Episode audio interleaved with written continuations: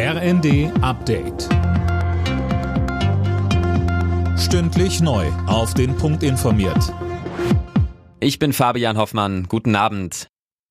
Gas- und Fernwärmekunden bekommen nächsten Monat eine einmalige Soforthilfe. Das hat der Bundesrat beschlossen. Der Staat übernimmt im Dezember die Abschlagszahlung. Wer allerdings nicht direkt an den Versorger, sondern den Vermieter zahlt, profitiert nicht sofort davon. Melanie Weber-Moritz vom Deutschen Mieterbund sagte uns, diese Entlastung wird erst im Zuge der Heizkostenabrechnung abgerechnet und im allerschlechtesten Fall wird das im nächsten Jahr im Dezember erst der Fall sein. Das heißt, die meisten Mieter werden von der Entlastung erst sehr spät etwas haben.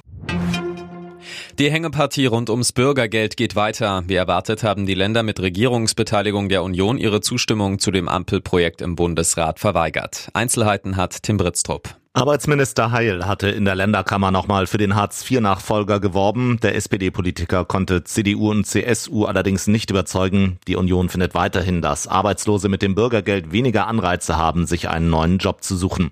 Jetzt landet das Ganze im Vermittlungsausschuss. Dort soll ein Kompromiss gefunden werden, damit das Gesetz doch noch zum Jahreswechsel in Kraft treten kann.